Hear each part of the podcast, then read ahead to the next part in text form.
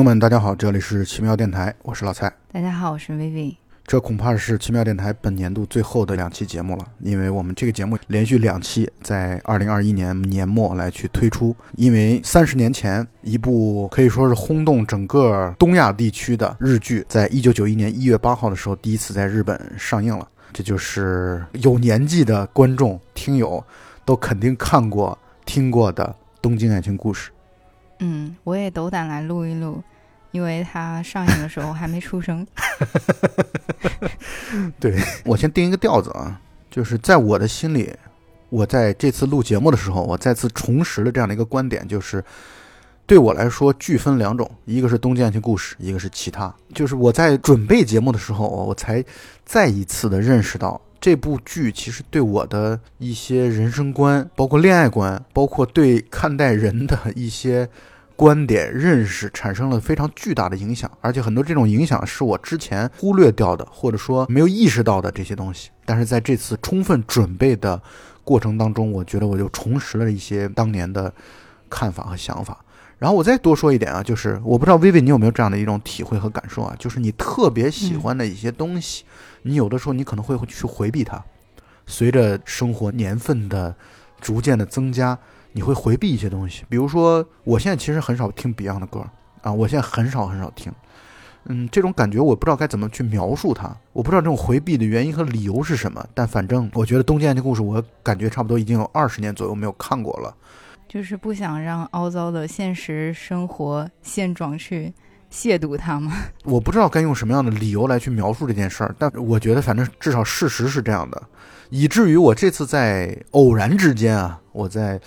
好像是网易云音乐吧，看到小田和正一个视频的时候，我就忽然突发奇想啊，想要去找一找我在第一次或者说头几次去看《东京爱情故事》的时候的那个就是国语配音版，因为我之前最早的最早的时候，大概十几岁的时候，上中学的时候接触到了《东京爱情故事》，那个时候全是电视台放的。那时候电视台放东爱啊，其实是频率很高的，就好像后来放《还珠格格》，后来放《西游记》啊，然后对八三版的这个《射雕》啊这样的一个频率，真的是频率非常非常高。一到寒暑假，各个电视台都在放这个，就是总能找得到，肯定能找得到东爱。呃，所以看了很多遍。那时候在电视台播放的版本啊，就是这个上译版，是配音版。以至于这个配音版其实给我留下了极其极其极其深刻的这样的一个印象。到后来我在上大学之后买 DVD 也好，或者说下载也好，都是纯日语版的。所以那个关于上译版的那个回忆啊，感觉已经被搁置了很多很多年，二十多年。所以在这一次偶然之间。重新去寻找这个版本的这个过程当中啊，我觉得好多这种鲜活的回忆仿佛又都重现出来。对对对，所以老蔡极力安利我去看上一版的版本。我看了时候，其实我个人而言，我是更喜欢日语的原版，但是我也非常能够理解你的感受。毕竟很多时候就是。我们在记忆里的东西是带着对于旧时光的怀念的那种滤镜和光环的。不光是这样，你知道吗？在我那个时候啊，就是上中学的时候，随身听是很流行的嘛。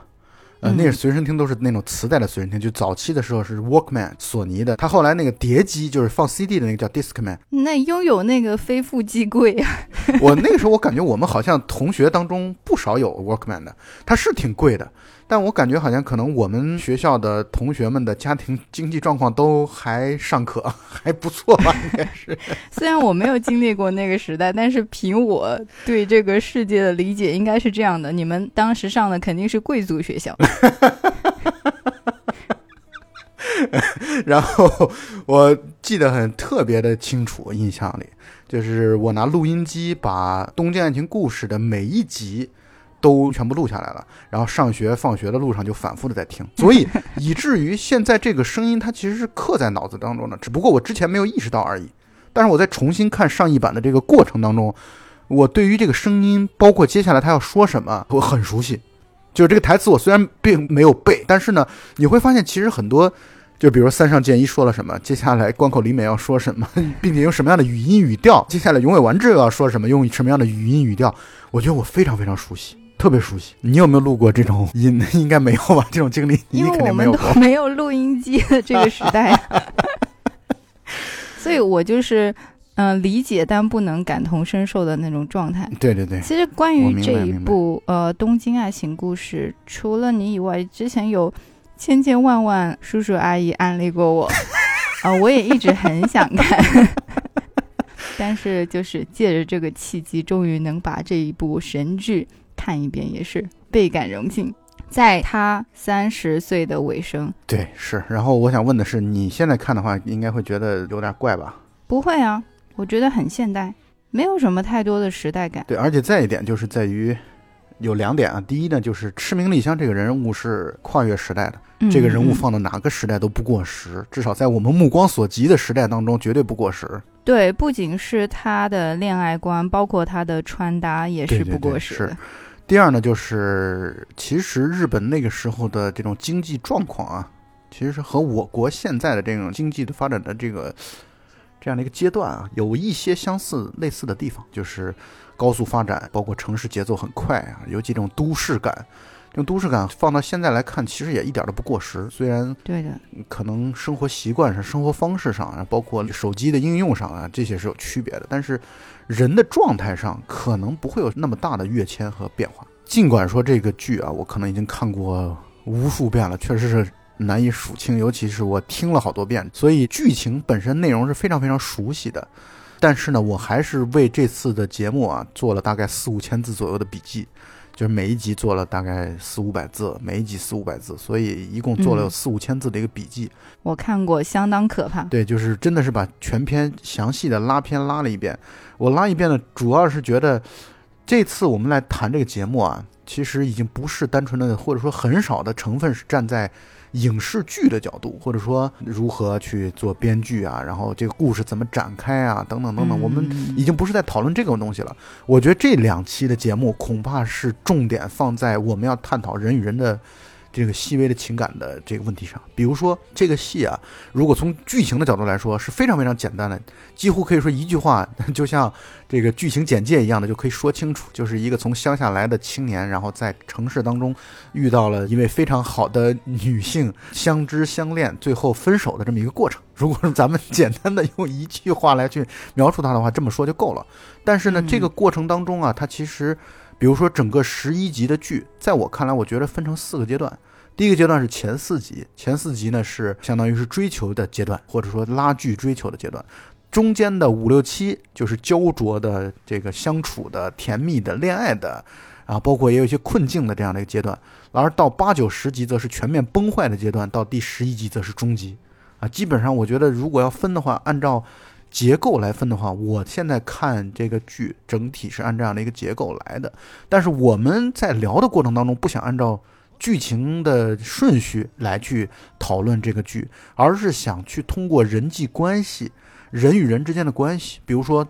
男女主角赤名莉香和永尾完治啊，比如说两个男主角永尾完治和三上健一啊，比如说三上健一和关口里美等等等等，我们会以人与人之间那种关系作为我们今天聊天的这样的一个结构啊，这是我的初步的一个想法。嗯，没错。其实一开始老蔡让我去聊这部，以及我看到他那个四五千字非常可怕的笔记以后，我是诚惶诚恐的，因为他的笔记细到令人发指。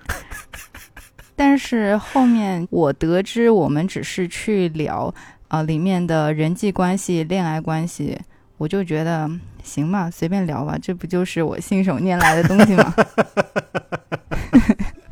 对，包括在视频网站上啊，之前的音频啊等等，他们会有很多的关于嗯永尾完治和赤名莉香的关系这样的一个讨论。但是呢，我依然有信心，我觉得我们可以做出一档非常全面的来去讨论、探讨人际关系的这个节目出来，就是从《东剑情故事》生发出来的。我觉得也沉淀了这么多年了，我觉得对于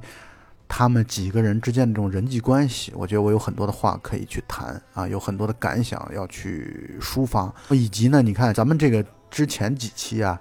就是大魂舅啊、Jumper 啊、欢愉啊，他们探讨的是特别大的宇宙的、三体的、宏观的这样的问题。就是我听到马上就跑的话题。对，就是我们俩可能只能去探讨一些最微小的人与人，甚至具体的某两个人的这种人际关系的这种问题啊，我觉得这样也挺好。我们奇妙电台多种角度来去探讨这个世界的奇妙啊，我觉得这是我这样的一种感受。对，分工相当的明确。对，没错，有人擅长谈人际关系，有人擅长谈宇宙宏观，等等等等。其实我不是擅长谈什么，我只是不擅长谈什么，所以被安插到这里。所以，就像我刚才说的啊，我们按照人际关系的角度来去谈，最重要的当然是去谈男女主角啊。就是永尾完治和赤名莉香。从看剧的观众的角度来说，大家对于这一对的关系的这种发展啊，包括最后的崩塌啊，我觉得捶胸顿足啊，然后让自己哭天抢地啊，很难过啊，很难受啊。但是我在看完或者说梳理完这个剧之后，我会觉得他们俩的分手简直是必然中的必然，就是他们俩的这种关系发展到最后，结果是一定的。这个不只是说。编剧的所谓的刻意的技巧，而是说这两个人物的性格、经历、背景、想法、目标太过于的不一致，导致两个人的分手是一定的事情。对，虽然我是第一次看这个电视剧，但是我看到他们最后不能在一起分开，我觉得是很自然的，并且是。欣然接受这个结局，我不赞成他们在一起是好的，但是我看到很多网络的评论也好，什么大家都会觉得可惜，对，大家都是意难平的，也能理解吧。反正我个人是比较觉得这是一个更好的结局。嗯，但是我觉得这种可惜，更多的是为立香而可惜。但是这种可惜呢，也不是说可惜他没有跟丸治走在一起，而是一种对他的心疼，你能理解吗？就是这个剧从头到尾到最后的时候，我就会觉得对他感觉到太心疼了。尤其他在最后那个电车上痛哭流涕的那个场景，我觉得这个场景真的是让人受不了，太难过了。对对对。嗯但是正像我刚才说的，就他们的这种关系走到最后，这确实是一种必然。呃，也正像我一开始说的，整个剧集其实分成四个阶段，这四个阶段呢，我的主语其实都是赤名莉香与永尾完治。然后他们前四集呢是这种互相试探，然后包括不是互相试探，可能更多的是丽香在去试探永尾完治，就是喜欢上他，然后并且追求他，并且拉锯的这么一个过程。那我觉得你比如说就以前四集来说啊，可爱的痴名丽香去俘获永尾完治的心，我觉得这简直是也是一个必然，因为太可爱了这个女生。就既聪明又可爱，他的这种聪明体现在你比如说他在第一集当中，他第一次和其他三位主角关口里美、三上健一和永尾完治一起在酒吧见面的时候，那个时候他还并不知道永尾完治其实内心喜欢的就是关口里美，但是他很快的就能把握住三者之间这种三角关系。啊，就是他们三个之间啊，两个男的都喜欢这女的，然后这女的呢。可能在两个男的之间不断的犹豫摇摆，然后可能对他们也有好感，但是呢，也很难说到底现在更喜欢谁，呃，或者说他很快就把握住了关口里美其实更喜欢的是三上健一，呃，就是他很快的就能够把聪明的这种特质体现出来。第二呢，就是他的特质是非常的善解人意，就是他其实骨子里是一个特别温柔的一个人。你看他对每个人。都很好，他不只是对嗯永尾完治好，他包括对三上坚一也特别的好。他在三上失恋的时候，他在三上痛苦的时候，他能够主动的去带酒去安慰他，然后主动的去把三上坚一带到这个永尾完治那里去弥合两个男人之间的关系。我觉得他是一个特别温柔和善解人意的人，只不过他这种温柔是在他的活泼的这种外在之下，貌似是被。忽视了，但其实他的温柔，他比李美温柔多了。我说实话，李美只是看上去温柔而已，但其实赤明丽香才是真的温柔。对，呃，丸治他看起来是一个像暖男一样的，毕竟被李美当成一个千年备胎，应该要具备备胎的温柔和体贴，但实际上他是很直男的。反而是像花花公子没心没肺的三上，他比丸治要温柔的多，要体贴的多。嗯，我很同意你的观点。这是你刚才说的，看起来非常大大咧咧的，呃，丽香其实比看起来柔弱的李美要温柔很多。对，没错。呃，所以呢，他聪明，然后又善解人意，以及呢，他的在恋爱当中的这种手段与技巧啊，就是这个手段与技巧是。中性词。用薇薇的话来说，就是丽香实在是太会了，这个太会勾人了，太会撩人了。她其实太会了。那比如说举个例子，她在这个两个人。呃，永尾完治和赤名丽香确立关系的第四集的结尾的时候，他出差回来，因为他在出差之前啊，跟永尾完治发生了非常大的一个冲突，然后回来之后给完治送了一个雪人，那个雪人就特别的这种礼物的惊喜感啊，这是现在的编剧都很少在偶像剧当中去用得到的这种水准和量级的，很少很难。对，我觉得丽香的会，在我反复的琢磨以后，并不是她的一种技巧，而是就像我们刚才说的，她天然存在于她骨子里的那种柔软、真挚和对情感的敏锐，导致了她会。对，没错。就像他在谈恋爱的过程中，他把那个雪人送给他心爱的人，他要表达的不过就是说，我要把我的当下，我此刻的心情跟你分享，只同你一个人分享。这就是他表达爱的方式，反正对我我很受用。对啊，再比如说他前四集当中啊，因为我越看越觉得这种分段的感觉是非常非常强烈和明显的。比如说他在前两部分啊，第一部分是这个追求的阶段、拉锯的阶段，第二部分呢是相处的、恋爱的这样的一个阶段当中，其实丽香的这种笑是很单纯的、很真诚的。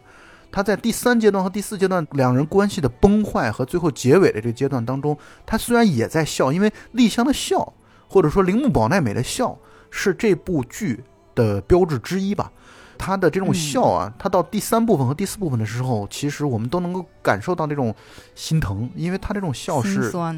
真的是强颜欢笑，就他那那个时候他已经不开心了，他已经完全不开心了，他在勉力的维持，在这段感情当中，他实在是付出的太多太累了。所以你就会感觉到他的这种笑的这种变化，但是你第一阶段就是你其实从观众的角度来说，你是带入到永尾完治的这样的一个视角的，你会看到这么一个天使般的女人，天使般的女孩向你走来，然后呢，一不带任何渣子的、不带任何杂质的这样的一种炽热的情感，啊，强烈的这种情感，然后来去面对，呃，并且呢，真正在恋爱当中就忽略全世界，眼睛当中只有你。的这样的一种感动嗯，我觉得你作为观众来说，在前四集的时候，一定是带在永尾完治的这种视角当中去看待赤名丽香的。你会看到赤名丽香在前四集当中真的是有各种各样的狡黠，就比如说她恋爱中的小心机。对我给你举个例子，她在第二集当中，她本来是要约永尾完治去看冰球嘛。他知道永尾完治心里边喜欢的是关口里美，所以呢，他把这个票就给了永尾完治和关口里美。看上去这是他的这样的一个伟大，但结果第二天看冰球的时候，他也到场了。我觉得这个是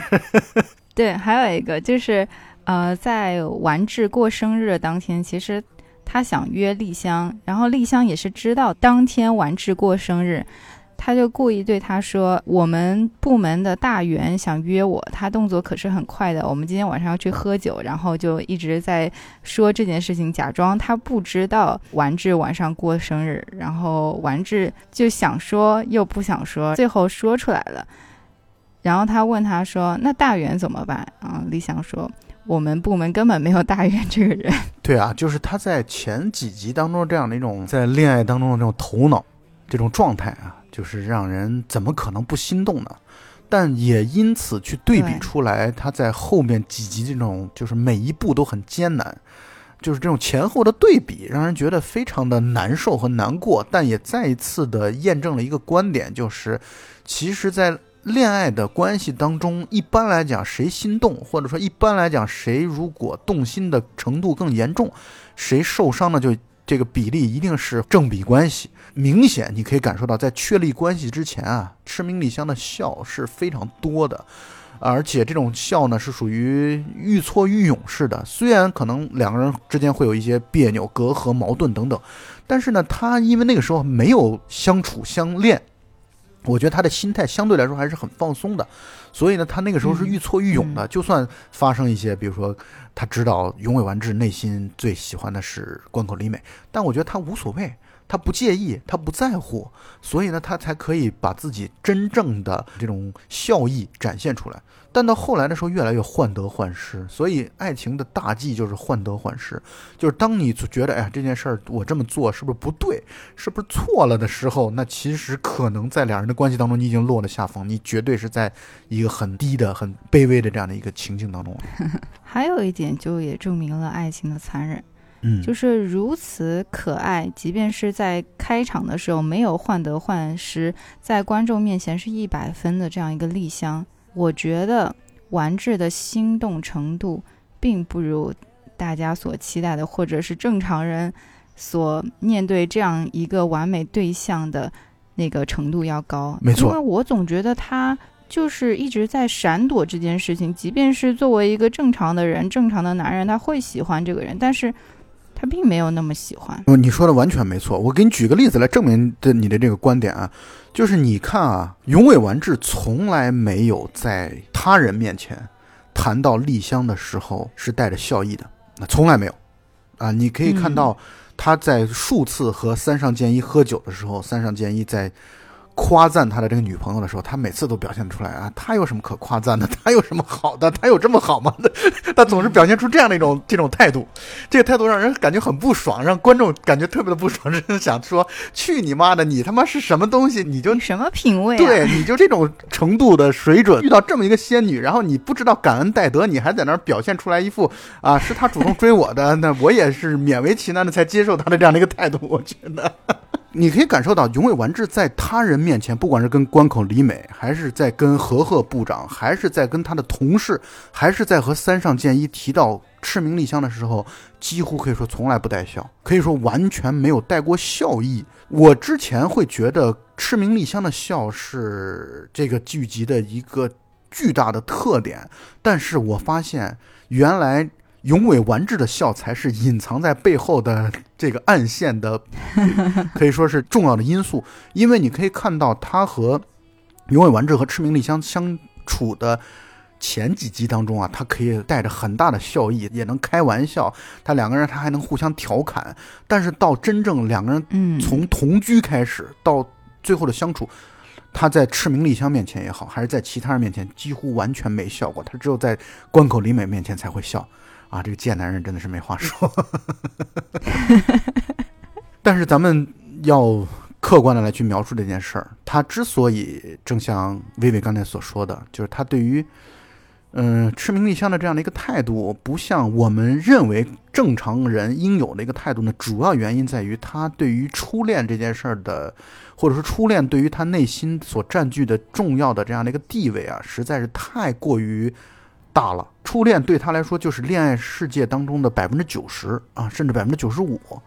所以才会出现。嗯，关口里美永远用三上健一的话来说，他永远对关口里美是百依百顺的，就是永远把关口里美的话和任务摆在所有的任务量级的排名第一，永远就是只要它就像是一个单线程的一个电脑一样，就是只要关口里美的任务来了，那它一定排在任务量级的排名第一的。就是即使之前跟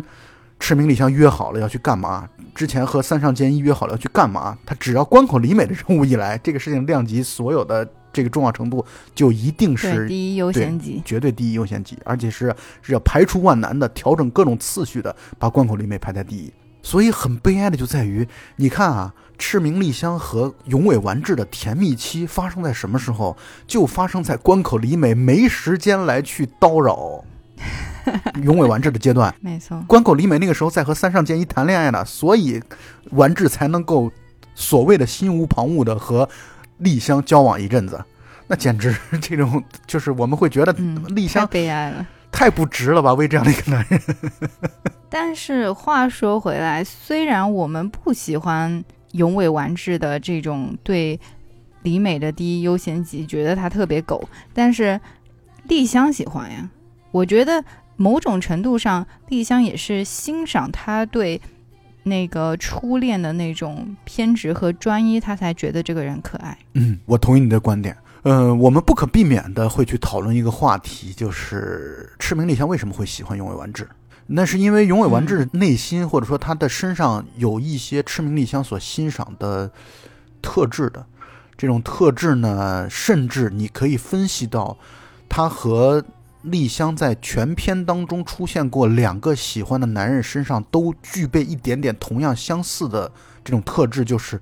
会在某些时刻迅速的认真起来。包括你看赤名丽香和和贺部长之间，啊，他有的时候去调侃这个部长，这个部长也迅速的就能认真起来、窘迫起来。我这种窘迫是共通的，就是他然呆，对他所喜欢的这两个男人所共通拥有的东西，就是就是一开玩笑马上就认真起来了。然后我觉得赤名丽香可能就喜欢这样的类型，这样的男人。嗯嗯嗯，喜欢真的是没有道理。对，有点道理，但是你如果细究起来，可以说又是完全无道理的。对对对，因为像丽香这样那么专注于爱情的人来说，他对自己的爱情就是放在感觉上面的比重应该是非常大的，所以感觉这个东西很难描述。对，是，就是你很难用具体的数据来量化，确实是难以去描述的，因为这才是爱情恼人又迷人的地方嘛，对吧？就是他没法用数据来去。来去标识，来去区分。然后我想跟你说这么个观点啊，就是这点是我觉得从你刚才的表述当中，我是非常非常同意的。就是永尾完治其实从头到尾对赤名丽香都没有那么的深情，其实。嗯，这也是观众很生气的地方。对他像是一直被动的、被迫的、被赤名丽香的热情所带着跑、所推动着跑的这样一个人。但是永尾完治也绝对不是那么的傻白甜。我说白了，因为你可以看到剧集当中三次表现出来，永尾完治对赤名丽香是有所利用的。我给你举个例子，第一个利用出现在第一集当中。就是公司出了急事儿，然后永尾完治去完成了公司的急事儿的任务之后，和赤名丽香两个人像是大战之后乃歌舞升平也的这样的一种放松的状态，然后他才想起来他要去赴自己的朋友刚才还没有结束的关口里美和三上健一这样的一个局，然后他那个时候是害怕的，就是永尾完治那个时候是害怕的，就是他害怕去在三角关系当中，他处在一个最。低的一个位置，因为他们这种三角关系啊，就是关口里美、三上健一和永尾完治。其实永尾是自卑的啊，他会觉得幸福是你们的，我什么都没有。他们俩是一对璧人，我只是一个轮胎。对啊，就是他，他从一开始他是认识到这点的，所以呢，他很顾虑、很害怕、很自卑，所以他就去邀请赤名丽香。当然，他也是真诚的希望赤名丽香能够跟他陪他一起去。然后以及这种桥段发生了两次，还有一次是在后来三上健一和李美好了，好了之后再去邀请丸治一起三人聚会，那个时候他就更加的卑微了，所以他又一次邀请了赤名丽香陪他一起去，以及在呃知道了李美和三上上床之后，我觉得他是甚至有点想要，就是他想要逃避这种事情，所以在。丽香邀请他过夜之后，毫不犹豫啊，两个人就发生了关系。我觉得这三段戏其实就体现出来了永尾完治对于赤名丽香这个救命稻草的这种利用。这个利用本身也不能说所谓道德上的好与坏的问题，但是利用就是利用啊，就是他这个情感上，他确实是在利用丽香对自己的这种深情。嗯。而且聪明如丽香，他这种所谓的利用，他也完全的看在眼里，他明白是怎么回事。没错，但是他也心甘情愿的让他利用。所以这就是爱情啊，就是你可以感受到丽香对于完治真的是充满了深情的。而且我想再多说点儿关于所谓道德的这个问题啊。你看啊，这个戏当中啊，尤其前几集啊，在永尾完治和丽香。成为男女朋友之前啊，永尾完治被同事，尤其他的那个很贱的那个渡边那个同事，那个同事其实还挺可爱的，但是被那个八婆男对那个渡边其实警告了他好几次，就是希望他远离这样的一个女人，因为这个女人从呃公司的角度，从俗人们的俗世的角度来说，会觉得这个女人。不好惹，而且是就是风流的，是男女关系乱搞的。就是我觉得在公司的内部，其实公司也就是一个小社会嘛，在这个社会的世俗的眼光当中，丽香是一个敢爱敢恨，但与此同时呢，又是不太顾及他人的，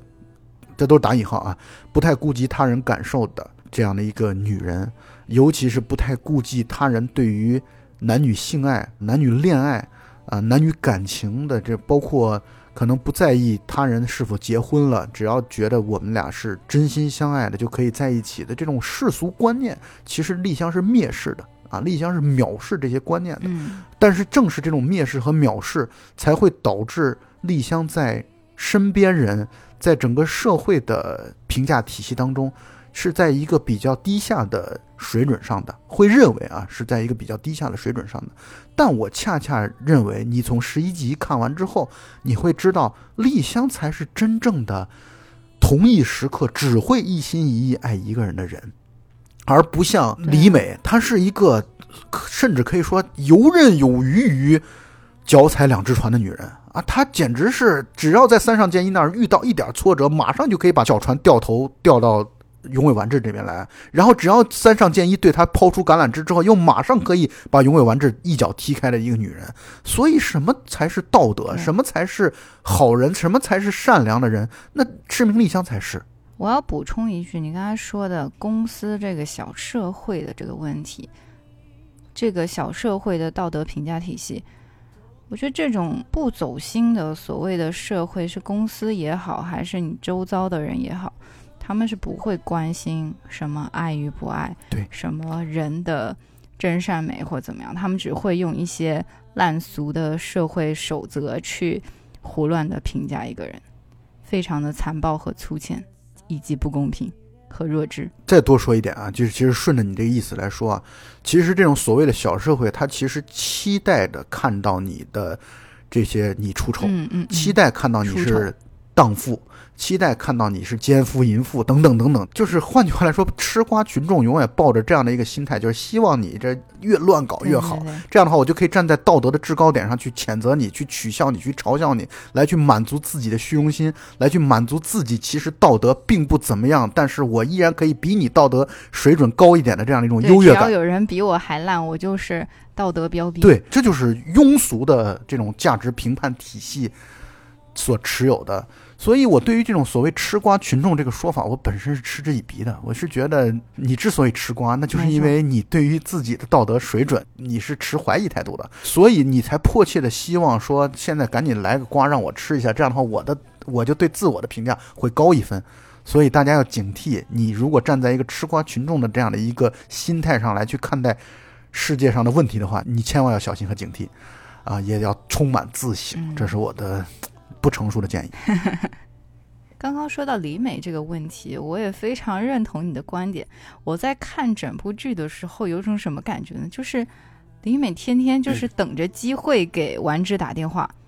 如果今天不得到三上出点事儿，他就感觉很失落。坐立不安。每天都在等这个机会。对，所以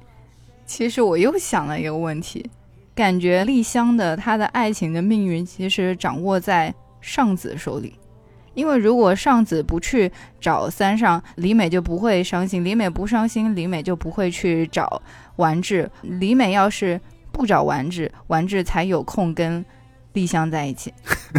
你可以这么评价和描述这件事，我也很同意这一点，没有问题。所以刚才印证了我刚才所说的那个观点啊，就是非常的离谱。难得的两人甜蜜的这个桥段非常短的，就是痴明丽香和永尾完治，那完全是依赖于那个时候关口里美腾不出手来去折磨永尾完治。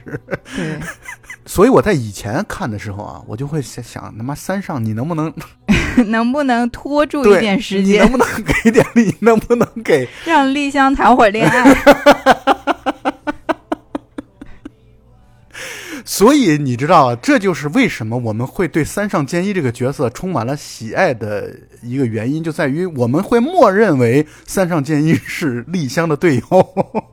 对，他也确实是丽香的队友，两个人从人格和爱情观、世界观上面都是比较一致的。是是是他，们都是属于那种活得比较明白、比较真诚和洒脱的人。没错没错没错，是这样的。我觉得，呃，三上他之所以是那种情场浪子的形象，一方面是他对待感情这件事情非常率性和坦荡，还有就是因为他的率性和坦荡，他才有这么高的异性缘吗？嗯，关于三上的问题，我们晚一点再说啊。我们现在还是继续拉回到赤名丽香和永尾完治的这个问题上来。继续我刚才说的那个观点啊，就是永尾完治对于赤名丽香在前半段前期的时候，他是有利用的这种成分的。这种利用呢，就是把自己在爱情当中所受的苦的一个转移和发泄。所以我甚至可以得出一个极端的结论，就是其实永尾完治从来没有爱过赤明丽香，从来没有。他只不过是喜欢而已。我一直是这个结论。对，就是他的爱的这件事儿，他的爱情全部，甚至没有一丁点儿的，就是全部的给了关口里面，全部。嗯，我是认同这个观点的，因为剧情中有几次丸治是奔跑着去找丽香的，嗯，然后也紧紧的把她拥在怀里，看起来像是什么悔过自新啊，要回到爱人怀抱之类的。其实你深究一下。在丽香百分之两百、百分之一千的投入之下，给他带来的感动，他是作为一个正常的人类，有一颗良心的前提下，对自己的行为的忏悔，然后良心不安，所以去做了这样的事情，跟爱情毫无关系，这是我的理解。对啊，就是他对于丽香更多的是出于感动，出于实在。丽香就像我们一开始的描述，丽香太会了。这种会导致的，他这种从乡下出来的，确实也没经历过什么女生的这样的人来说呢，其实是新奇的。他确实没经历过多少女生，他会觉得啊，竟然还能有这样的女子，竟然还能有这样的女性对男性的举动，竟然还能有这样的女性主动邀约说咱们俩过夜吧，咱们俩做爱吧，等等等等，就是那种心态。有点意思，何乐不为？但是我又不是很喜欢。对对对，没错。所以体现出来，我在整个十一集当中，我记录下来，他们俩一共发生过十四次隔阂，或者说整个剧所体现出来十四次隔阂，不是矛盾，是隔阂。就是隔阂应该是矛盾的前兆，或者说矛盾的潜在。这种隔阂啊，大多我们来总结一下，大多是发生在哪几种事情上呢？比如说。只要丽香在公共场合，在公众面前，尤其在同事面前啊，表现出来大声的说啊“丸子我爱你啊”，甚至到极端的情况下，她在别人面前叫丸子，丸治都会觉得很不适应，丸治都会觉得特别的坐立不安、百爪挠心。就是他在一方面在体验着大胆奔放的丽香给自己带来这种女性惊奇之余啊，他其实更多的是不适。他还是适应于像李关口李美这种只会一遍又一遍的永伟君、永伟君、永伟君的这样的一种 特别无聊的这种相处模式。他们俩的隔阂的其中一个很大的点，就是在于他受不了这种公众场合丽香对自己的表白，因为他希望他希望他们俩的这种感情是秘密的，是地下的。嗯嗯。但是从另外一个角度来讲，我觉得丽香说的有一句话是非常对的，就是你如果爱我，你就要应该在。公开场合能够大声的说出丽香我爱你，他说不出来，就说明他确实不爱丽香，他只是喜欢，他只是被动的、感动的，所以这其实印证在一起的，这是一以贯之的东西。对，这里我要先插播一条丸治和李美之间的关系，就是丸治在跟。三上说到他为什么喜欢李美的时候，有提到这样一件事情：说李美之前跟丸治出来一起吃冰淇淋，上面有个樱桃，然后因为当着丸治的面，李美不好意思把樱桃籽吐出来，直接吞进去了，然后丸治就觉得这个性格非常可爱。这样吞樱桃籽的这个性格和丽香的奔放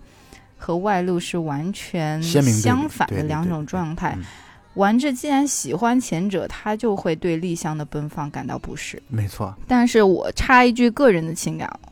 我特别烦那样的性格。你说烦那种就是自己吞樱桃核的那种性格是吧？对，这两者之间到底哪一个孰优孰劣啊？这个本身不重要，但是重要的是证明出来，永尾丸治还是那句话，他百分之百爱的是关口里美。所以呢，对他们俩之间的十四次隔阂啊，我所记录的大部分的隔阂。都是这种，呃，公开场合要示爱，然后让他导致产生的这种不适。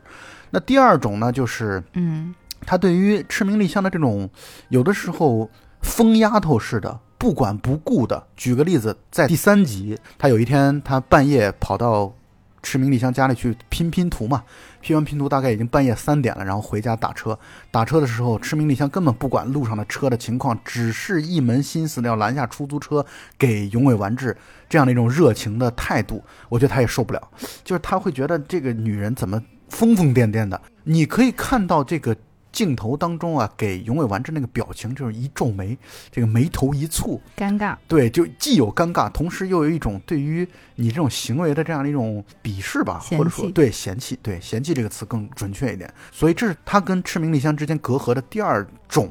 的类别。第三种呢，则是有一次永尾完治出门和关口里美去约会去了，然后在家里的赤名莉香接到了。永伟他老家，他妈妈打来的电话，哎，跟这个老太太聊得特别的好啊，聊得很开心啊，然后畅谈啊，就是这段戏 让我想起来了，我们之前录的《横道世之介》里边的那个羽谢野祥子啊，祥子和世之介的母亲之间啊，非常非常沟通特别好的。这里我也要插一句，就是呃，丸治的家乡爱媛那个风情那个村庄和《横道世之介》里面。世之介的家乡也非常的像，很像很像，就确实像。嗯，都是海港小村镇。对，但是同样的这种小地方出来的人呢，你看世之介就是一个特别特别纯善啊，纯真，对，真的是纯真的不得了，比永尾完治好一百倍的一个。加入我们强烈的个人喜好。对对对，没错。所以这一段他去接了电话，这一段惹得完治非常非常的生气。我始终认为他老是把赤名里香。放到地下情人的这样的一个一个角度，嗯嗯嗯啊，我觉得这种角度呢，有几点原因。第一个原因呢，就是他的内心。始终对关口里美其实没有完全死心，所以他不想这么高调的把这个女朋友总是推到前台，这样的话让别人造成一种他和赤名莉香已经快要结婚的这样的一种既成事实。他不希望有这样的局面的出现。第二，在朋友面前也绝对不去夸奖赤名莉香，也是出于同样的原因，就是我绝不把我的这个地下情人的这种观点和认识，然后来去推给你们。还有一点就在于他对于赤名莉香的这性格当中有诸多不满，有诸多不喜欢，所以呢，他觉得。我们俩是不能长期的、长久的走在一起的。我也就是现在刚好感情的空窗期，可以跟你相处相处。虽然我这么说起来显得这个永尾完治特别的鸡贼和不善良，但是浅层意识当中至少有一些层面是体现出来这点的。我还有一种理解，就是其实完治是一个非常传统的。毕竟他的价值观，他以前成长环境，他的家庭什么，这是我的猜测。在他的心目中，他期待的结婚对象，他未来的妻子应该是李美那样的性格的。所以丽香完全不符合那样的性格，他就很怕给他放到那个他的未来妻子的那样角色上面，就是那种传统的对爱情的观念。他觉得，如果你不是我的妻子，我就。不想要告诉家里的人，或者是呃让朋友知道什么的，可能跟东京的恋爱观也有些出入吧。所以我在思考你之前说的丸治爱里美这件事情，我不是非常的认同，在这里可以用爱，因为在我个人的理解上，丸治这个人是不懂爱的，只是里美符合他心中未来妻子的这样一个形象。李美是他的选择，而不是爱。嗯，我同意你的观点，但是呢，从另外一个侧面来讲，就是我们也从他对于丽香这么这么的不爱啊，所以我去反推出来，他对李美是他是爱的。但是呢，确实就像我在做笔记的时候也在说了，赤名丽香就像仙女一样，然后关口李美和永尾完治是愚蠢的人类，这种人类是完全没法去。去接纳和理解这么一个，他们俩在一起是必然的，对，很像。他们追求的不是爱，不知道他们懂不懂爱。也许他们懂，但是他们不敢去爱，他们只求稳，只求一个不受伤害的港湾。他们俩对于彼此都是这种诉求。这个关于关口李美和永尾完这事儿，我们等会儿再说啊。然后我继续是说点别的。这个剧集当中，其中有几个干扰项啊，一个最大的干扰项就是洛杉矶，就是大概在全季的第七集、第八集当中出现了。之前赤名莉香永尾完治没有出现之前啊，他其实是一直渴望着去海外工作的，因为他觉得东京这样的一个快节奏的压力比较大的实际冷漠的人情社会，他自己是不适应的，嗯所以他一直渴求调到洛杉矶去工作。但真正他和永尾完治在一起之后，这就成了编剧的这样的一个重要的棋子啊，就是干扰两者关系的一个干扰项的存在。这个洛杉矶也是这个洛杉矶的这个工作，最终导致了两人的实际的分手。嗯啊，虽然它只是一个直接原因而已，而不是根本原因，但是呢，我觉得永尾完治在利用洛杉矶的这个因素的时候利用的非常好，而且呢，他在洛杉矶的问题上，他所表现出来这种渣男的本质，就好像在《秋天的童话》里边。这个 陈百强对钟崇一直在说啊，你来了你就要好好读书，你不是为了我，你要为了你自己的生活，嗯等等等等。我这些都是为了你好。对，他在苦劝丽香去洛杉矶的问题上，我觉得也是体现出来完全同样的一种心态，就是所有都是我不能去干扰你的梦想啊，我不能影响你未来前途的发展啊，我不能怎么怎么样，你这是你长久以来的梦想，我无力去阻碍你的梦想的实现，听上去都特别的有道理，但其实全是狗屁道理。对，就是到那个时候，他完全装作自己不懂丽香真正此时此刻最想要的是什么，她装作完全不懂啊，她装作丽香还是一个理想主义者啊，一个为了自己的前途可以抛去一切的这样的一个独立女性。她这个时候她她意识到，她觉得丽香是独立女性了，嗯而我觉得她。对于只要在自己苦劝丽香去洛杉矶，而丽香表现出犹豫的时候，她就你看她那个眉头皱的，就是一种你快走吧，你千万不要再留在我身边，你他妈留在我身边就是在干扰我跟李美的这样的一个态度。就是我觉得我在重看的时候，我对于永尾完治的生气，主要都是在体现在这些时刻。嗯，没错没错。其实这样的人就是懦弱嘛，他只是不想去说出我不想跟你在一起了，不想把这个责任承担在自己身上，即便是分开也一样，太没意思了。换句话来说啊，其实，在丽香即将调去洛杉矶的这个事情的同时，正是发生了关口李美开始一步步的去蚕食永尾完治和丽香感情的这个这同时发生了这件事情，以至于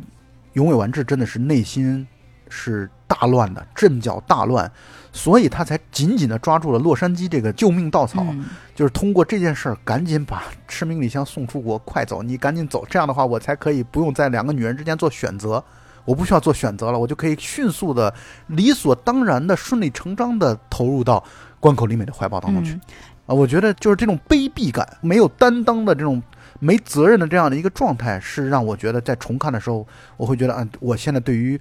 永尾完治有了更深刻、更新的认识。对，其实丸治他之所以没有三上那么可爱，是因为如果三上在面临这个选择，他可能会坦荡的说出自己的想法，但是丸治不会，对，丸治就会很害怕自己被作为吃瓜群众吃瓜的这样一个瓜，他就会赶紧的去抛出任何能救他于道德逆境的任何的稻草。所以，这在我们现在的人看来，会是非常卑鄙的一种做法。对，换句话来说，其实他那个时候内心早就已经有，这天平早就已经倾向到李美那儿了，但是他又不想背上一个抛弃现任女朋友，然后来去追求自己初恋的这样的一个这个口实，他不想背上这样的东西，嗯嗯所以他才要去拼命的抓住洛杉矶这件事儿。但是咱们换句话来讲啊，其实他更加让人觉得糟糕的地方就在于啊，一方面他是他是有点卑鄙于他想要去和李美在一起，但是他不想承担这种指责；另外一方面呢，他又在赤名丽香那边又不敢去提出分手这件事，一直磨磨唧唧的约了丽香谈好几次，然后谈不出来，也不想说出分手这样的一个一个词语。那么他其实本来是希望能够一直拖着把这件事儿拖过去，拖过去就算了，拖着让丽香去了洛杉矶之后水到渠成，自然而然的分手。但是呢，丽香又在一直给他压力，又是在说你至少你得给我一个说法。包括三上健一，其实在后期的时候跟丸治见面的时候，也一一直在说你不要磨磨唧唧的，你要把这些话要说清楚。而且更加讽刺的就在于，在剧集一开始的头几集当中，是永尾完治跟三上健一说：“你不要跟李美那边拖拖拉拉的。”就是我觉得这个打脸是很很强烈的，就是落到自己的事情的时候做的很糟糕，然后你还好意思去指责健一。嗯，就说了这么多，我想说一句，完治也不一定是坏人，他只不过是一个普通人。对，是他不是坏人。我觉得这里边唯一的有点坏的其实是关口里美。嗯，真的，后续在讲到关口里美的时候，我会说到这一点啊，就是关口里美至少是一个虚伪的人啊，一个特别伪善的人，嘴上谈的道德的东西，但其实他做了很多不道德的事情啊，在明知道赤名丽香和呃永尾完治两个人恋爱的时候，他却三番五次的不停的在给完治打电话。这个后续我们会给大家一个统计的数据，我 们继续拉回到永尾完治和赤名莉香的这样的一个角度上来。刚才说到洛杉矶的事情，然后再还要说一个就是爱媛的事情。爱媛是永尾完治、三上健一和关口里美的家乡，而去爱媛是第七集的一个在我看来总结的一个主题。去爱媛这件事情啊，被丽香认为是弥补他和永尾完治隔阂的一个重要的一个方法和元素。因为他也知道，永尾完治之所以内心一直是去爱着关口里美，和他们俩都是从同一个地方出来的，有着很多共同的过去的回忆是密不可分的。所以丽香虽然是一个非常自信、乐观的、开朗的女孩子，但是她在爱情的问题上，正如我刚说的，谁心动谁卑微，谁心动谁受苦，这样的一个观点是一以贯之的。就是他真正深爱上了永尾完治之后。他始终内心是有一个隔阂的，他觉得我是跟李美有一些差距的，这种差距就是人家有过去，他希望去去到爱媛，他认为去了爱媛之后，他能够尽可能的弥补掉和关口李美之间的这样的一种差距，所以他在第七集当中，他不断的去策划啊去爱媛的这件事儿，然后以至于啊第七集其实从头到尾都是在要去爱媛，并且那段时间发生了一件事情，就是关口李美和三上健一要即将分手。丽香知道，她其实内心在那一刻，我觉得她她 头脑当中出现了四个字，叫大事不好。他知道关口李美一旦和三上健一分手之后，她就会来去骚扰永尾完治，所以呢，她就要更加要赶紧去促成去爱媛这件事情。但是永尾完治意识不到这一点。永尾完治那个时候，他确实是真的意识不到赤名莉香为什么执着于、沉迷于啊，一定要去爱媛这件事情，他是理解不了的。但是我觉得，作为观众来讲，我们完全能明白他为什么要恰恰在那个时间点，他要特别积极的，一定要把去爱媛这件事变成现实。嗯，其实我当时看的时候有一个比较浅层和直接的理解，可能观众后面会有这么一些他迫切不得不去爱媛的这些理由，但是我当时看的时候就很直接觉得，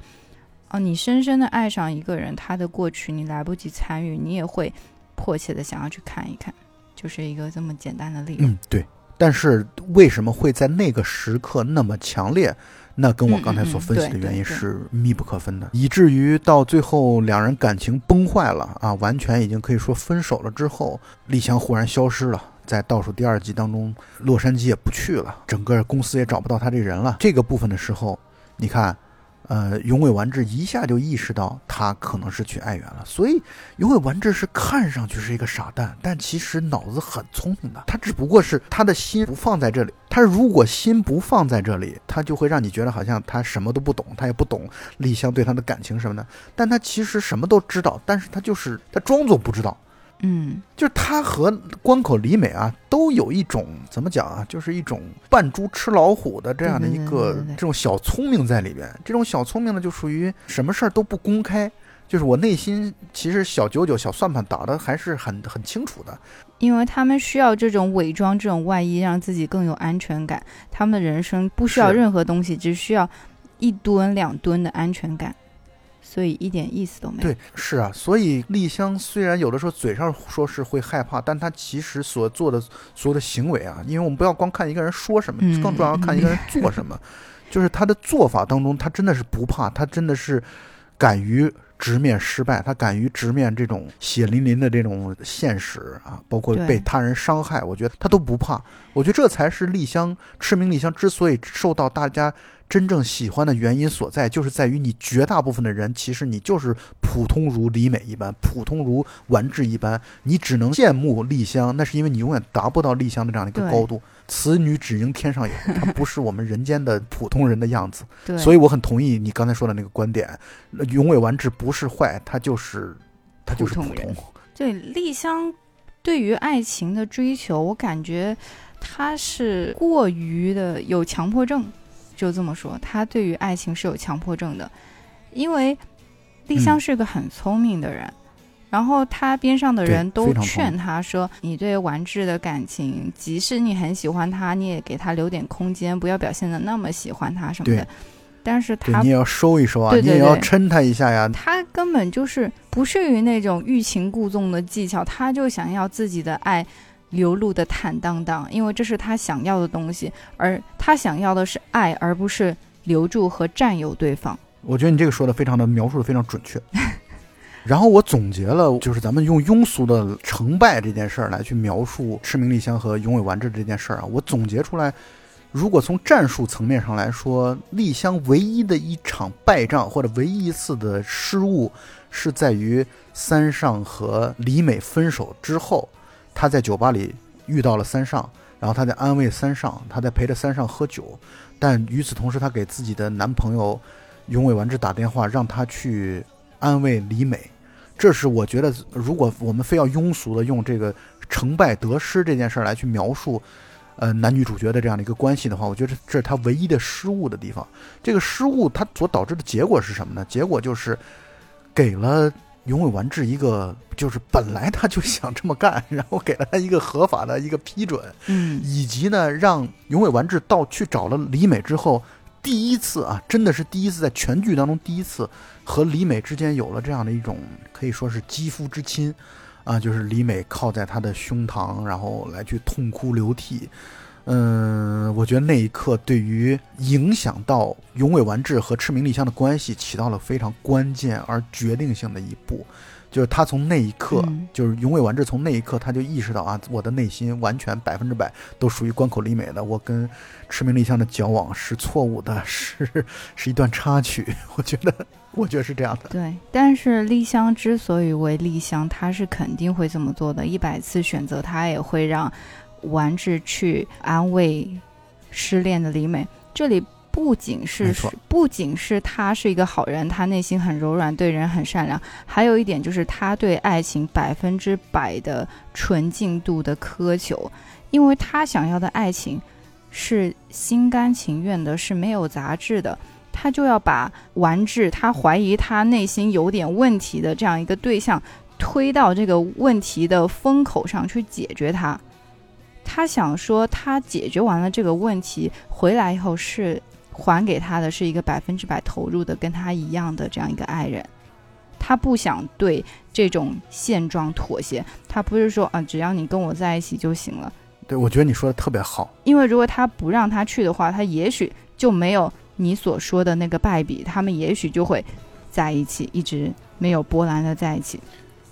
但是丽香她是一个内心无比坚定、恪守原则的人，她懂得爱情，她不想只有占有，没有纯粹的爱情。对，再一个就是，其实从另外一个角度来去理解这件事儿，就是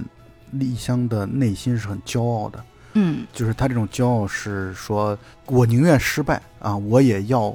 光明正大的去进行我的爱情。宁为玉碎不为瓦全。对我不会因为说我意识到啊，我这么放他去，他就会有可能会去出轨啊，他就有可能会去去脱离我的轨道。那如果他会有可能脱离轨道，丽香的做法就是，那好吧，我就把你扔到那个脱离轨道的角度上去，让你自己去选择。对，如果你选择了脱离轨道，那也是我认了。我觉得这是一种骄傲的人的这样的一个一个性格特点，这也是再一次证明了丽香不是一般人。对啊，他不是一般的以一个成败来去论爱情这种战场的这样的一个人。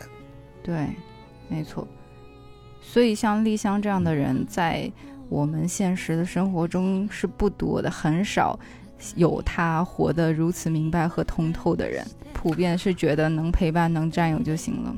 这样的想法其实是非常扭曲的，但是又是极其普遍的。你应该记得，在最终局、最终一集三年过后，永尾完治的那样的一个状态啊，他就是游刃有余的、风生水起的工作，然后并且被何贺部长一直不停的在表扬和鼓励的这样的一个一个状态。嗯然后何贺说了这么一句话，他说：“你的这个目前现在的这个状态跟赤名丽香倒是很搭，然后我觉得你是真正的在赤名丽香的，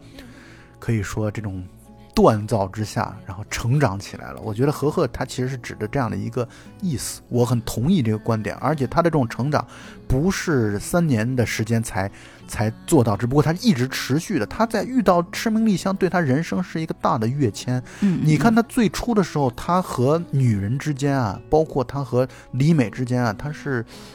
特别的怂的啊，就是他包括他和每一个女人之间的相处，他都是不太会的。但我觉得赤名丽香给了他信心，赤名丽香给他信心，以至于他和女人的相处，他就变得会了起来。他在赤名丽香这边建立起了足够的信心，以至于他能够和李美相处的好，这件事情和丽香的助攻和丽香的帮助是密不可分的。所以他在丽香这儿获得了真正的成长。啊，丽香其实更像是一个人生导师一样，润物细无声的一种方式，然后让他成长起来了，对让他成为了一个真正成熟的男人。对，其实生活中也是比比皆是这样的例子，彼此成为彼此的导师，然后擦肩而过，继续上路。对，是，所以我很同意你刚才这个观点，就是我觉得跟你刚才这个观点比起来，我觉得我所代表的普通观众的想法还是太过于小了一点，就是会觉得，哎呀，他的这个从战术上导致他的这个两个人恋爱失败啊这种东西，但如果我们从放大的跳脱出来的一个眼光来看的话，那丽香的选择才是正确的选择。就是，嗯，在爱情的角度来说，我去希望以一种无杂质的这种纯粹的眼光来去看待爱情，即使最终无法回馈给我一个同样纯粹的爱情，那我也认了，那我也不愿意接受一个满是杂质的。可能只是刚好被包裹起来了、包装起来、躲藏起来的这样的一个所谓的爱情啊，我觉得这才是爱情的纯粹的本质啊！我觉得那这么一去描述这件事儿的话，就会让我们更加的会去意识到，不要去对于他们俩这种感情最终没有走在一起捶胸顿足，纯粹的爱情的追求和追逐才是丽香给我们上的最重要的一课。嗯，丽香看起来是失败了，但是我觉得她才是唯一的赢家，因为她坦荡荡的爱过了，没有一点点妥协。赢这个字不知道是不是准确，因为毕竟到最后的时候，我觉得我看第十一集的时候，我就是始终从头到尾都是在对丽香是一种充满了同情这个词可能不太对，但是心疼就是觉得她可怜，对，特别心疼她的这样的一个状态。而且还有一点就在于，你看啊，这个又是要引用《秋天童话》当中钟楚红所说的那句话了：“恋爱一场让人元气大伤。”我觉得，所以你刚用“赢”这个字，我觉得丽香在整个的这种深爱当中，他的元气伤的是最重的，伤到后来真的让人觉得我难以描述这件事儿。嗯，我又要引用一句我们曾经好像有谈论过的一个话题和观点吧，就是谈恋爱不就是来受伤的吗？你连伤都没受过，你谈什么恋爱呀、你知道我今天早上在跟你准备这个节目之前啊，我突然想起来咱们俩之前录过的一期节目啊，就是《幸福的拉扎罗》，就是我在想，丽香有点拉扎罗的这个意思，对，因为他们俩都是神的化身。有神性的，对对对，都是有神性的存在的。对，我现在觉得跟你在谈这段话的时候，就更加坚定了我的这个观点啊，此女只应天上有。嗯，而我们现实中普通的人，也应该活得越来越像神才对。嗯，就是要通透纯粹嘛。当然，我顺着你刚才所说的那个，你说在恋爱当中，丽香才是赢家。我觉得可能这个我们俩观点上有一定的分歧，但是我同意你的这点在于，至少丽香绝对不是失败者，绝对不是。嗯嗯嗯，你看丽香想要做的事情，她就去做；她想要去看爱媛，她就去做；她想要在柱子上去刻上，在永尾完治的名字旁边刻上“赤名丽香”四个字，她就去做，敢作敢为。她把自己想要做的事情，应该她认为应该做的事情，她都去做。那我觉得就是到最后结尾的时候，三年之后再碰到永尾完治的丽香所说的那四个字：青春无悔。他付出了，他真爱过了，他完全没有后悔的东西和空间了。你说的这一切，不就是我说的赢家吗？这就是我理解的赢家。嗯嗯嗯，是是，这个还是我格局低了，我觉得。你今天有点太妄自菲薄了。在我小的时候看的时候啊，我好像印象里，我好像只看前五集，或者说只是喜欢看前五集，因为前五集当中充满了这种快乐，充满了。对，那个时候我觉得我是承受不住，呃，在 失败当中的这种痛苦的丽香的这个情况的。但我现在好像确实还是跟二十几年前比起来啊，是还是有变化的。你长大了，格局变高了。对。但是咱们现在再说起来，刚才一直在分析他们俩所谓的这个打引号的失败，虽然我们现在已经达成统一了啊，不是失败啊，但是就是这个最终结局吧。我们一直在分析这个结局的事情，但是也还是想回溯一下他们在恋爱期和甜蜜的这个追逐期的时候的一些很棒的场景。比如说，有的听友啊是只看了抖音上的他们俩那个背对背齐步走，然后再返回来，丽香冲上来。亲吻了丸子的那个场景，那些场景都是这个编剧和导演他们特别会的东西，这是他们借丽香之口、丽香之手，然后去实现了这些事情。包括刚才我们所说的那个雪人，雪人完了之后的那段表白，天上出彩虹，你可以看到那个时候的玩质还是很很会的。但是这些会啊，就是到后来两个人同居之后，两个人真正相处之后，这一系列都不存在了。这个就是就不得不让人觉得爱情的这种稍纵即逝性，对这种稍纵即逝。所以卡夫卡说过，爱情是长久的，爱情是炽热的，但很遗憾，就是这两个词从来没有同时发生过。正所谓情深不寿，嗯，太过于深情的东西就难以长久。所以我觉得这也是丽香的朋友们，包括三上在劝他的这个出发点。就是你不要爱的那么沉重，不要爱的那么的用力。但从丽香的人生观和爱情观当中，他会认为，如果我不用力，如果我为了长久而不去那么的深情的话，那这个爱情还有什么意义和意思？对，我觉得这恐怕就是印证了你刚才所说的观点。嗯，就是换句话来说，丽香的爱情看上去是有很多的技巧的，但其实归根结底它是没有技巧的，它是大剑无锋的。水无常形的，对，其实我觉得很多事情的最高技巧就是真诚。这也就是赤名丽香经过这么多年依然被人永远记得这个角色的重要的原因吧。整个十一集当中，最后一集是充满了高能的一个片段，然后包括在爱媛丽香跟永尾完治最后一次说：“如果你能赶到四点四十八分的这个列车来的话，我就不走了。”嗯，并且呢，我们还可以继续在一起。我也给你一个小时左右的这样的一个思考的时间。两个小时，不过不重要。那个两个小时是字幕，但是我看的上一版是一个小时，你知道吗？哦。就配音版说的是一个小时。上一版太严格了。我专门注意了这个字幕上写的是两个小时，然后配音说的是一个小时。太过分了。最后结尾的时候，丽香给了。永尾完治大概一两个小时的时间，让他去思考自己还要不要重拾这段感情。因此，跟永尾完治说，在车站等着他，四点四十八分的车。如果永尾完治来的话，自己就不走了，然后两个人还可以重新开始。嗯，但我的观点是这样的，就是很多网友啊，很多观众啊，就是可惜于。或者是诧异于为什么赤名丽香最终要坐上提前了一班车，四点三十三分的车要提前走呢？我觉得这是必然的。甚至在说出我会等你四点四十八分的这个车的这个时候，我觉得那是丽香最后的顽强、最后的挣扎、最后的顽抗。但她其实内心已经知道，她完全清楚，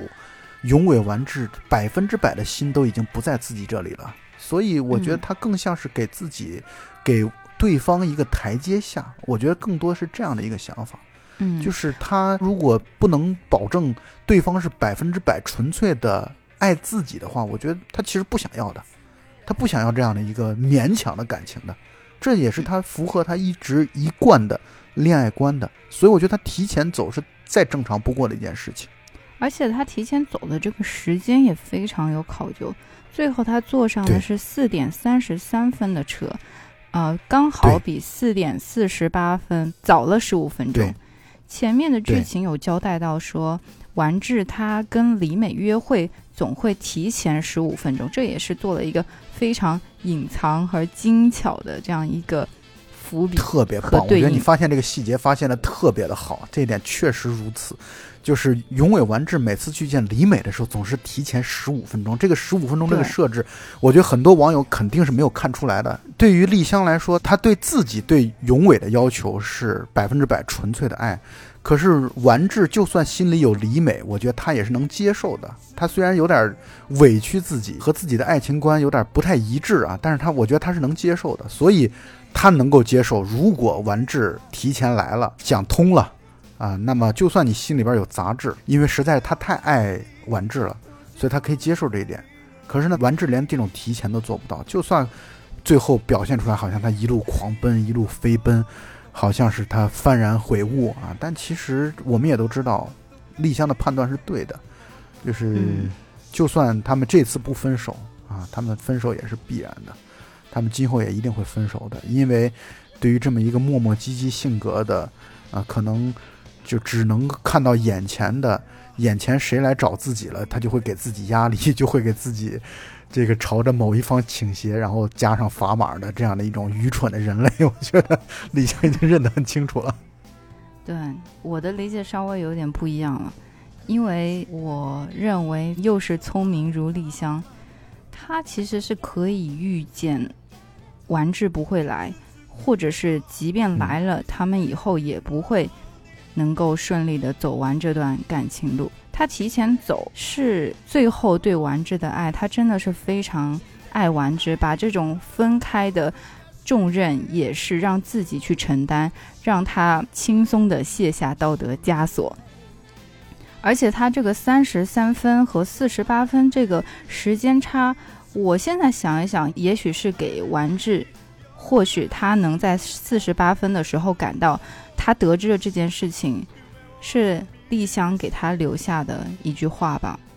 就是告诉他，你还是跟李美好好在一起吧，我走了。嗯，我特别同意你说的这一点，就是他实在是太爱丸子了，以至于到最后道德枷锁也是自己背上。这其实印证了和贺部长对于呃丽香的这么一个评价，就是他把所有的包袱都背在自己身上啊，一路前行背了很多很多的包袱，负重前行，然后他帮别人来去背了很多的包袱，帮别人承受了很多。这个女人太累了，太过于的坚强了，太过于的顽强了。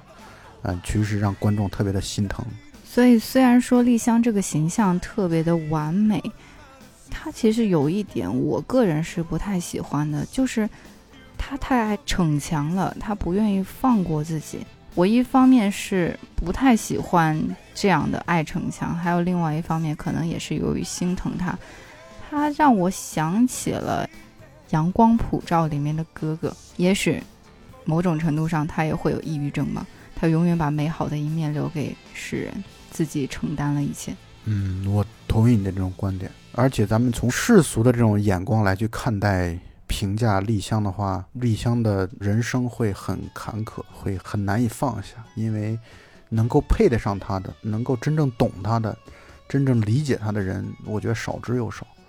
不像永尾完治这样的普通大俗人，太容易满足了。反正不是李美，就是也是也是什么外美，然后什么这了那了的都无所谓。总之来一个女人，她都能够让她心动啊，能够让她对，是个人就行，就是过日子嘛。对能够度完她无聊而又庸俗的一生啊，她可以做到这一点。但是丽香不行，嗯，丽香要找到自己完美的对象。嗯，其实咱们这么说吧。尽管丽香百分之百的爱完治，但是你说完治适合她吗？不适合的，我觉得。就完治懂他吗？嗯、从意愿上到能力上都达不到这点，就是都不可能去真正的去懂丽香。对，爱情没有道理啊。所以丽香这样的人，用世俗的眼光来看，悲剧收场，就是他恐怕人生是悲剧的啊。那当然也印合了李沧东这个观点，就是人生是苦难的。我觉得丽香身上再次。得到了这种结论，所以这种心疼啊，不是单纯心疼他和永尾完治这种关系的失败、破裂，而是心疼他这个人，他这种性格，他的这种。他这个特别出色、特别棒的这样的一种难以匹配的这样的一种人格，这种伟大的人性啊，这个在这个世界当中就会格格不入啊。我觉得心疼更大的原因恐怕在这里，就是换句话来说，他其实他和三上倒是更接近一些，但是三上呢就和他又不来电，关键是，所以对同性不相吸嘛。嗯，所以。呃，我觉得总结一下，你刚说的是对的。嗯，他之所以会提前离开，也是他明知道他和永尾完治绝对不可能再有结果的情况下，他把这个最终结束这件事儿的道德包袱选择自己来背。嗯，然后真正做到了一百分百分百的女朋友所能做到的一切，然后让永尾完治可以轻松上路，让永尾完治可以说。好，你看我最终还是去了，但是他走了，这不怪我。这样的一个，尽管可能完治不会有这么龌龊的心理，但是他甚至把这种可能产生的龌龊心理的可能性都给他排除掉了。这真的是贴心至极的女友。其实我们谈了这么多，我突然有一个启示吧，就是作为我们普罗大众，我们大可不必做的像完治那样的啥都行。啥都不想承担的那么一个没意思的大俗人，但是我们也没有必要做到像丽香那么完美，那么把所有的包袱都让自己背。对，但是我们也做不到丽香那样，因为我们不是这样充满神性的人。对，丽香就是东京拉扎罗，对，是来普渡。众生的这样的一个角色，嗯嗯，所以这个角色的刻画真的是非常非常的完美啊！就是尽管你有一些说他他逞强啊，然后等等等这样的一些想法，但是呢，他做到极致，恐怕对，就是在爱情方面的极致。就是把它当成东京拉扎罗来看的话，这一切是合理的。只是作为一个人，我觉得没有必要那么完美。就是可能对一开始我是觉得这个人物人设设置的一点点缺陷。那么我们这期洋洋洒洒的，重点的来去谈到了赤名丽香和永尾完治这一对恋人的这个前前后后，以及他们这种爱情结果的必然，包括对于两位性格做了一定程度的这样的分析。这期内容已经很多了，所以我们把其他的，包括呃赤名丽香和和贺部长啊，三上健一和永尾完治啊，永尾完治和关口里美啊等等这样的一些话题，我们放到下一期再去聊。那么本期节目就到此结束，下期节目应该更精彩，欢迎收听。那么大家再见。对，好不容易编完了这一期，我又要准备准备编编其他的人怎么说。那么本期节目到此结束，大家下期再见。咱们下期再见。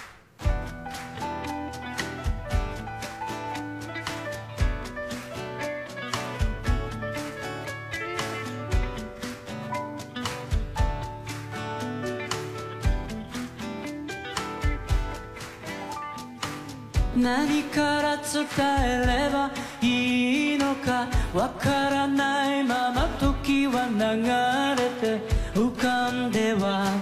消えてゆくありふれた言葉だけ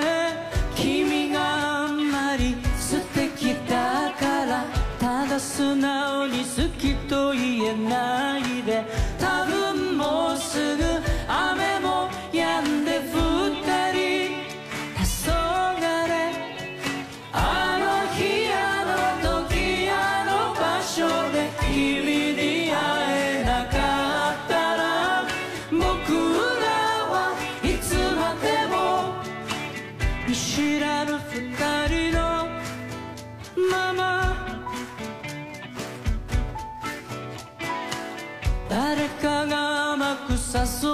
葉にもう心揺れたりしないで。切ないけどそんな風に心は